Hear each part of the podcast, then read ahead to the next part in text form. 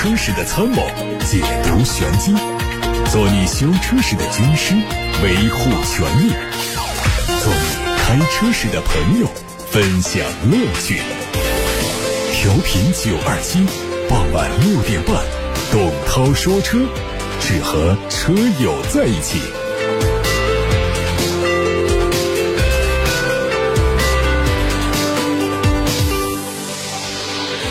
大家晚上好，新的一周又开始了，我是董涛，董涛说车来了。有选车用车的话题问题，现在可以发到直播间，我们一起互动。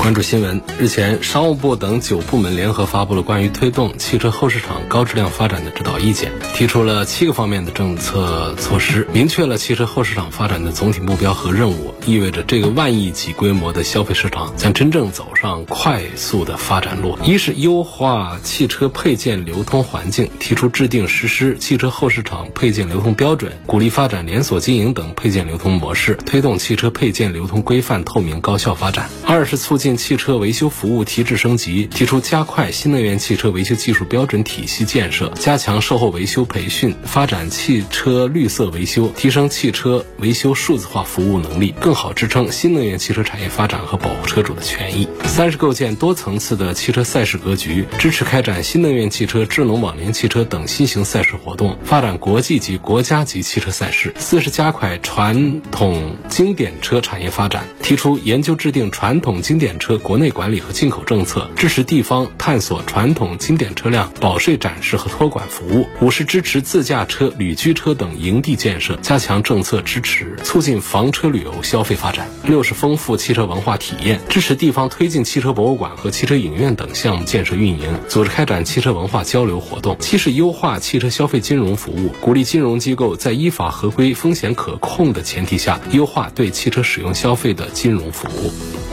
比亚迪刚刚发布了旗下全新车型宋 L 的内饰官图。从图片看，内饰采用了米黄加黑色的双拼，辅以哑光金属色点缀，在延续家族式设计的同时更显年轻。中控区域没有看到很多的物理按键，贯穿式的出风口做了隐藏处理。扶手箱的地方配上了五十瓦的无线充电面板，水晶挡杆的设计在宋 L 上也有延续。座椅方面是单色运动座椅，前排座椅支持电动调节，后排有独立头枕。工信部的申报信息说，车长四米八四，轴距两米九三，定位在中型 SUV。动力上用的是单电机和双电机两个版本，续航里程 CLTC 工况下分别有五百五十公里、六百零二公里和六百六十二公里。宝马官方也发布了 iX2 的官图，计划明年三月份全球开售。相比 iX1 更加运动年轻的定位，可能会成为它进入市场的最大卖点。外观继承了家族式的前脸设计，双肾格栅内部有照明的功能。大灯组采用修长的外观轮廓，内部是双 C 造型的 LED 日间行车灯。溜背的车顶线条给人小号叉四的即视感。车尾还配了压抑式的扰流板，尺寸也有提升，车长达到了四米五四。内饰用上了和全新 iX1 相似的设计，十点二五英寸的全液晶仪表配十点七英寸的中控屏，内置了最新的 iDrive 九操作系统。二零二四款梦想家推了五款配置，包括三款插混、一款纯电和一款私人定制版，售价区间三十三万九千九到六十三万九千九。作为年度改款，它的外观内饰延续老款，主要对动力。续航和配置做了升级，在配置方面看到了新增的前排座椅按摩功能，顶棚和上立柱区域有麂皮包裹，二排座椅有电动滑轨，三排有儿童安全座椅的接口，靠背的角度可以调节，侧滑门是双侧的隔音玻璃，有静音轮胎，副驾二排座椅也有记忆功能。插混版用的是全新的 1.5T 发动机，配更大容量的43度大电池，纯电续航里程从原来的82公里提升到了236公里，纯。电版在动力系统不变的情况下，续航里程也从原来的六百零五公里升级到六百五十公里。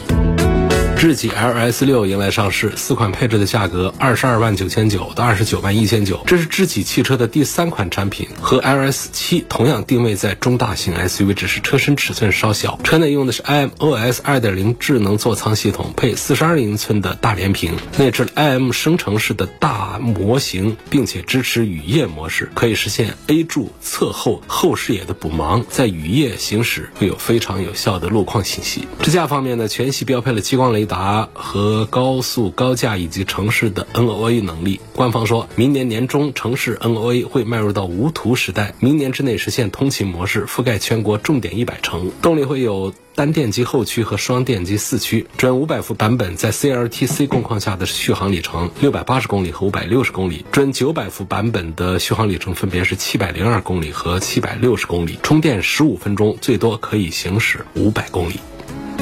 外媒报道说，为改善中国业务，现代汽车将首次为外国品牌代工生产汽车，被业界解读为现代汽车为了在中国市场翻身而采取的迂回战略。有知情人士透露，现代和北汽已经同意在北京现代的一家工厂内生产北汽极狐，相关细节正在商讨。目前，北京现代汽车的工厂开工率已经不足百分之五十。外媒认为，北京现代可能会利用北京第三工厂的闲置产能，负责极狐汽车的设计、生产、品控全环节的内部生产。报道还说，这这家韩国车企原本计划把埃尼克车型引进到中国，但是现代汽车高层访问中国之后发现，中国市场几乎已经成为了本土品牌的天下，现代汽车日趋被边缘化。出于市场战略的考虑，他们推迟了这些计划。针对代工生产的传闻，北京现代官方回应说，消息不属实。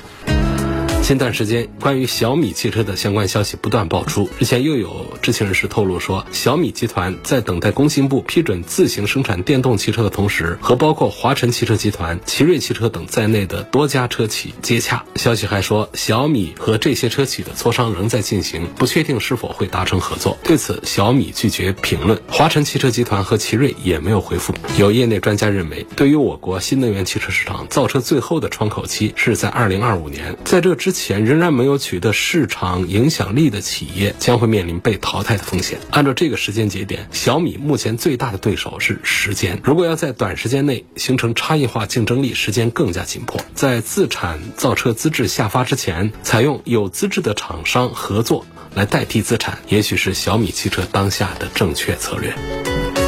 继百万超跑浩博 SSR 上市开售之后，浩博官方又发布了浩博 HT 的预告图，预计在年内上市交付。外观方面看到眉眼细节有一些和浩博 GT 的关联，但头灯组没有那么狭长，前包围处配上了尺寸很大的通风口，头灯组的下方还集成了灯带，形成类似獠牙的设计效果。尺寸方面，车长四米九三五，轴距两米九三五。今天晚上继续在直播的过程中回答大家的选车用车提问，提问通道有八六八六六六六六热线电话打通留言，还有董涛说车和董涛说车 Pro 这两个微信公众号在首页点发消息来留言。另外呢，董涛说车同名的抖音号、视频号、小红书也都在及时的做内容更新，欢迎大家关注收看。有网友问特斯拉。Model Y 和小鹏 G9 谁的智能驾驶更好一些？能不能识别路障锥桶？路障锥桶的识别是非常容易的一件事情了。其实现在的智能化驾驶呢，它识别的是更加复杂的城市的各种路况、各种应用的动态环境。所以路面的这种路障啊，别说是锥桶了，是更小的一些动物啊，这样的都可以有一些识别。那动态的识别比静态要更加的复杂一些。目前确实，如果要论谁的智能驾驶做的比较强大的话呢，领头羊应该是两只羊了，一个是特斯拉，另外一个可能就是小鹏了。可能大家觉得小鹏的销量还不是那么的大。甚至一段时间，它还有一些尴尬，车的销量不大好，推出的像 G9 啊都是比较失败的一些产品。但实际上呢，它的智能驾驶在行业里面还是有口皆碑的。那大众选择和小鹏合作，也是看中了它的智能驾驶这个部分。这新能源汽车的重中之重就是智能化的水平，而不是一个电机和一个电池的续航水平。那么特斯拉呢，它改变了我们的基本驾驶形态，智能化水平大家很熟悉。国产的新能源车当中卖的。量最大的是比亚迪，销量虽然不大，但智能化做的最好的呢，那还是小鹏了。特斯拉它采用的是纯视觉方案。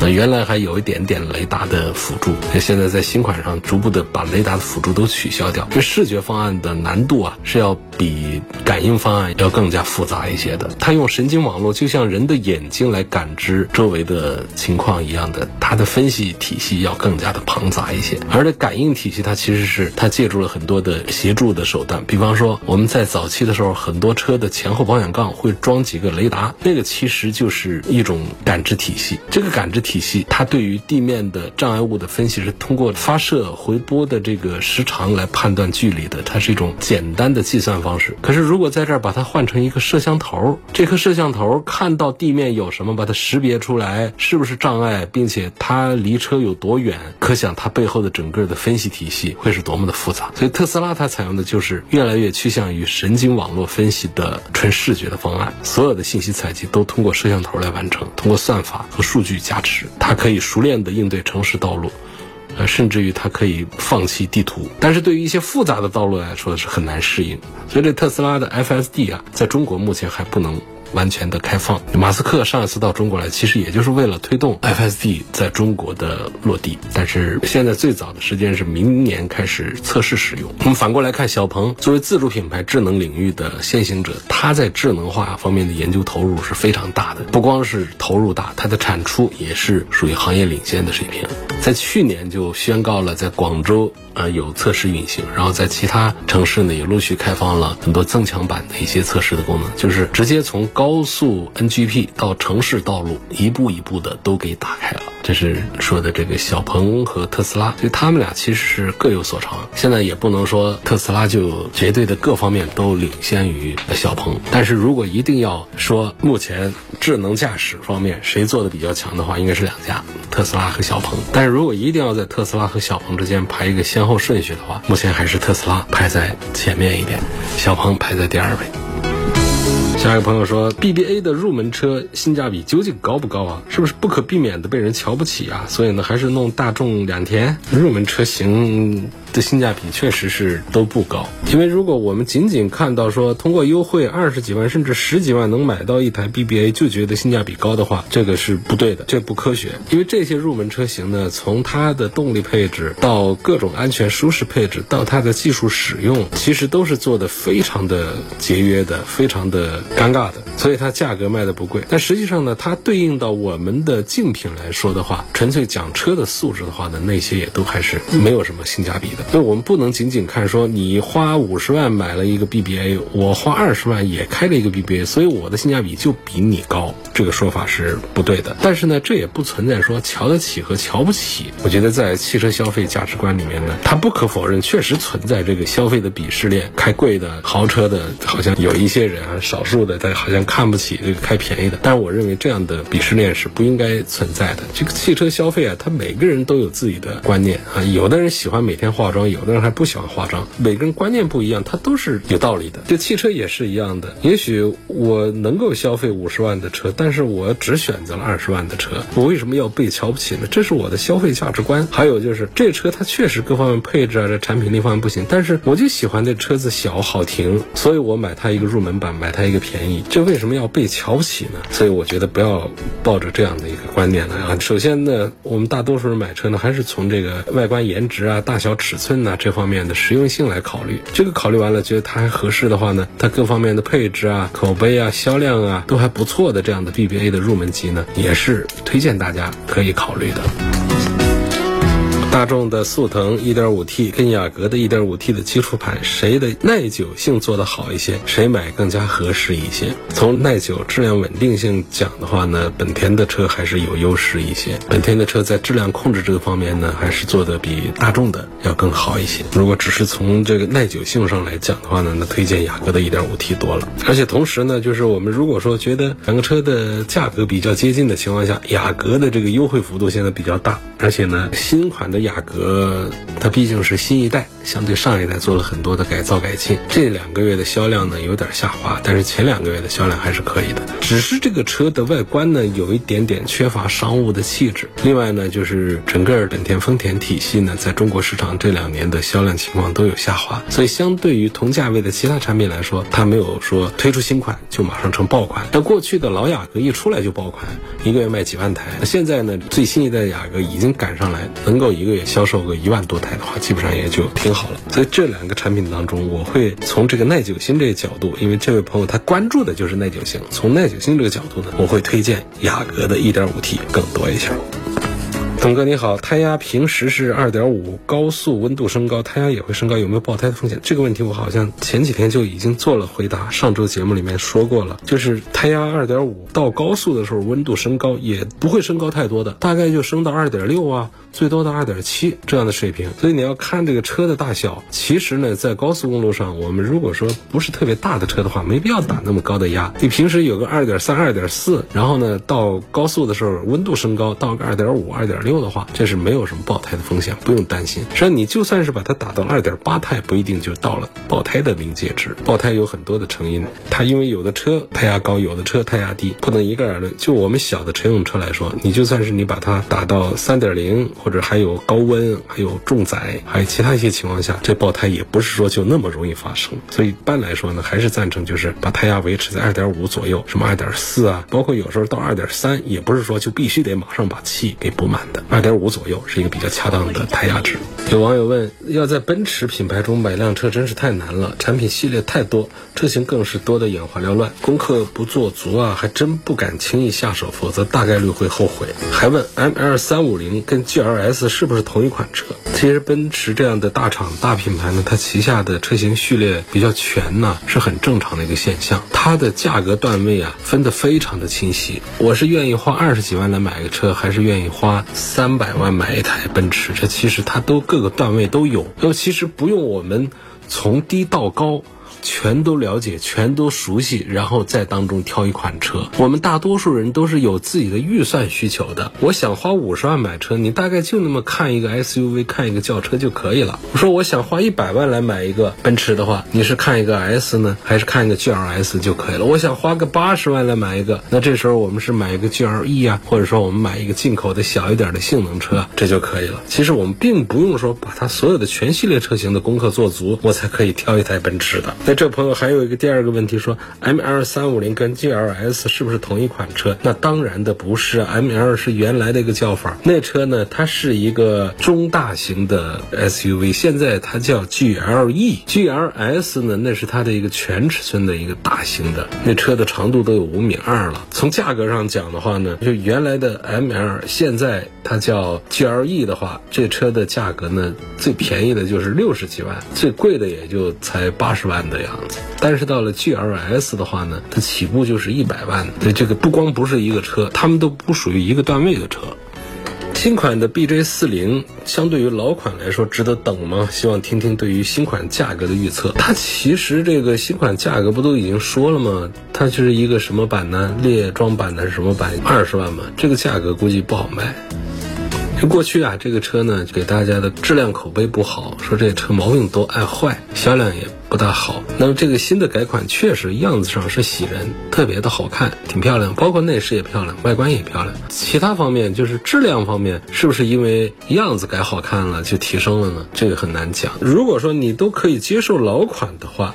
那么当然是更应该来考虑买它的新款，但是如果说它这个价格，如果说定到了二十万往上走的话，这个车应该是不好卖。我们为什么要放弃不看坦克三百呢？坦克三百这么多人都在买。可能也就是因为买的人太多了，成为街车了，看的不新鲜了。那么 B J 四零这个外观一出来就很吸引人吧。但是买车一方面看颜值，还一方面还是看它的保有量，看它的质量、口碑怎么样。坦克三百，大家目前的反馈都还是不错的。过去很多人都说它的油耗有点高，这车本身自重也大，这都是一个越野车了，只是做的比较精细而已。所以这个油耗水平呢，不是坦克三百的强项，但是也不至于说让这个车就卖不动。这个卖的销量非常好啊！B J 四零这个车呢，我建议在坦克三百的面前，还是优先考虑三百，并且是慎重考虑 B J 四零。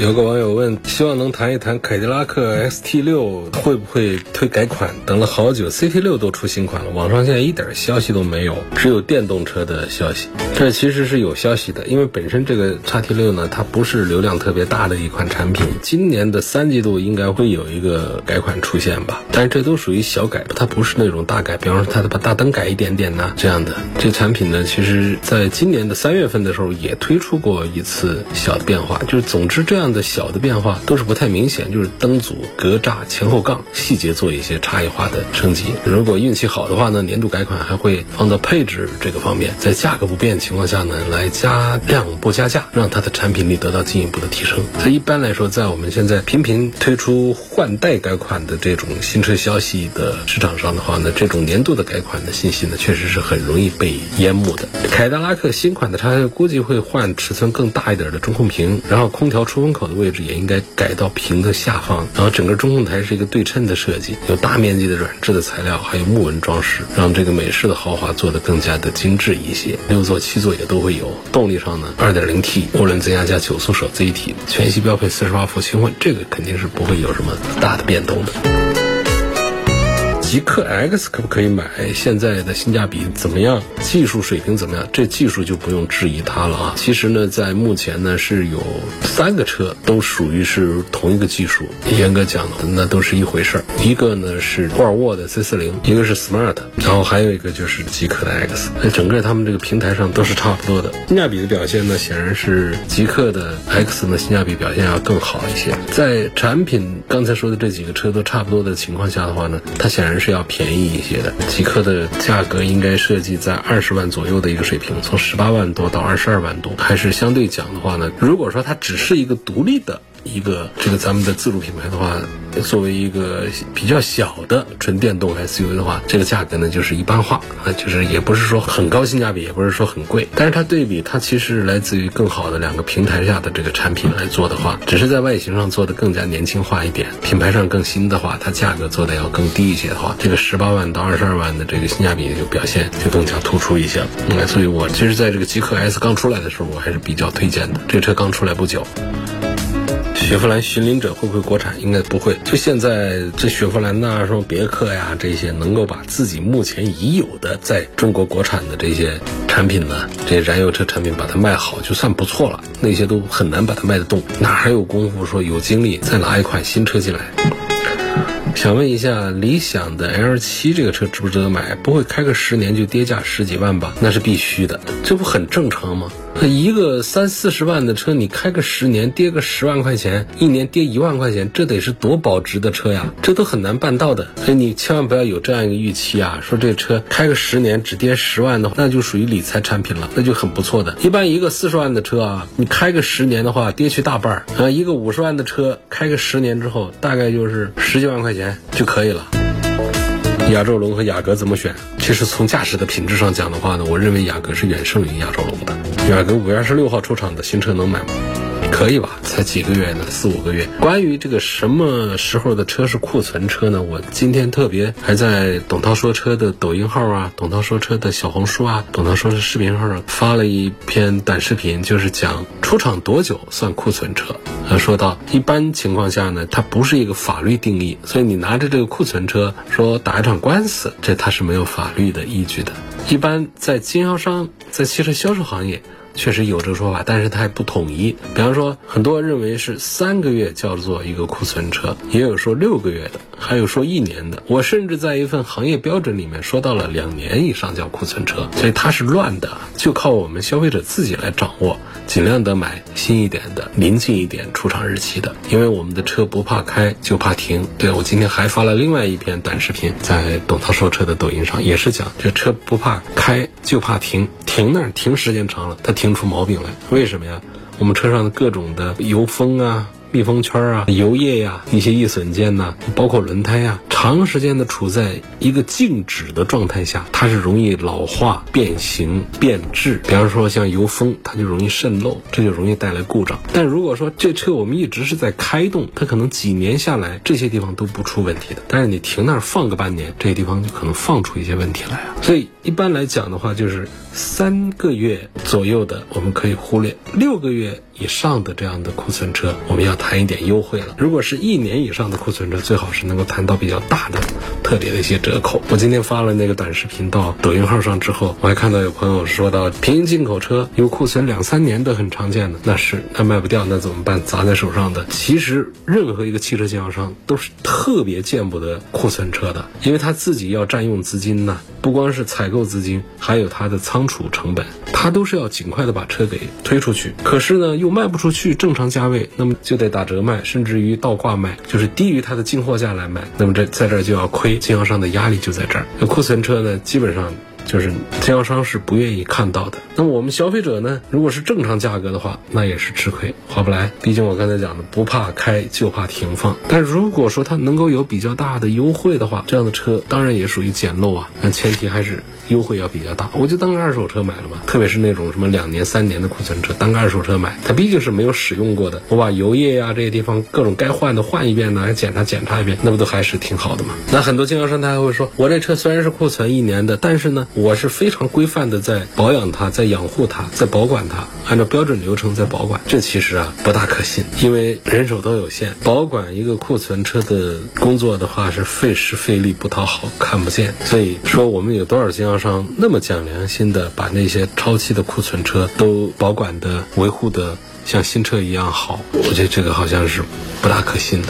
好，今天就说到这儿，感谢大家收听和参与晚上六点半到七点半直播的董涛说车节目。错过收听的，欢迎通过董涛说车的微信公众号、微博、蜻蜓、喜马拉雅、九头鸟车家号、易车号，还有微信小程序梧桐车话等平台收听往期节目的重播音频。关注董涛说车刚刚拍摄发布的短视频，可以到抖音。小红书视频号，包括微博这几大平台上去找董涛说车的专栏。我们明天晚上的六点半到七点半再会。